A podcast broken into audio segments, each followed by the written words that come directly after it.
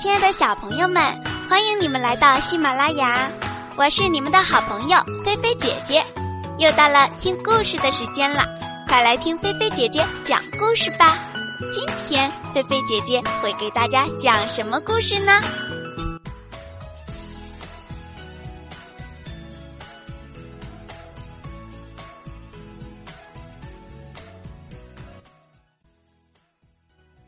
我敢一个人睡。兔爸爸和兔妈妈伤透了脑筋，为什么呢？小兔的胆子太小了，不敢一个人上卫生间，不敢一个人睡觉，连从客厅到厨房也不敢一个人去。妈妈说：“卫生间里什么也没有，看我这就去卫生间。”他从客厅一个人走进卫生间。过了一会儿，走出来，瞧，我不是好好的吗？什么事儿也没有。小兔摇头，我不敢。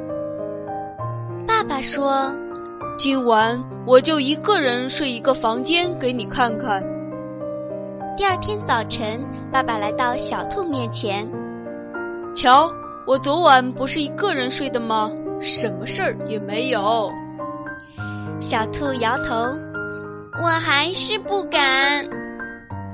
兔爸爸和兔妈妈实在没办法了，他们想呀想，兔爸爸一拍脑袋，有办法了。兔爸爸对小兔说：“这样，我和妈妈把我们的胆子借你一点儿。”等以后你的胆子大了，再把我们借你的胆子还给我们，是吗？太好了，谢谢爸爸妈妈。小兔高兴地说：“可是怎么借呀？”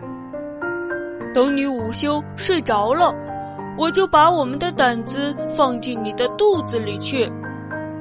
兔爸爸说：“小兔睡午觉醒来。”兔爸爸和兔妈妈说：“刚才我们把胆子已经放到你的肚子里去了，现在呀，你的胆子可比我们的还大了呢。不信，你去卫生间试试。”小兔迟疑，独自慢慢的走向卫生间。一会儿，它从卫生间走出来。我的胆子真的大了，卫生间里真的什么也没有。可不是，兔妈妈说：“你进厨房试试。”小兔一个人走进厨房，又走出来。厨房我也敢进了，我的胆子真的很大了。晚上，小兔第一次自己睡在小床上。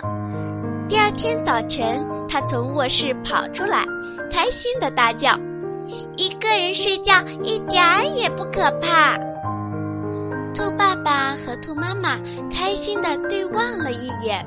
兔爸爸说：“其实胆子不是一个东西，也没法借的。我们的胆子并没有借给你，是你自己的胆子已经够大了。”小兔瞪大了眼睛：“是吗？这么说，我的胆子本来就很大，只是我一直不敢试。”对极了，兔爸爸说：“现在，请你回答我的问题。你敢一个人去上卫生间吗？”“敢。”小兔响亮的回答。“你敢一个人去厨房吗？”“敢。”“你敢一个人睡觉吗？”“敢。”小朋友们听了这个故事，你们一定知道了。其实呀。我们每一个人的胆子本来就很大，只是看我们敢不敢去试啦。那你们敢一个人去卫生间吗？你们敢一个人去厨房吗？你们敢一个人睡觉吗？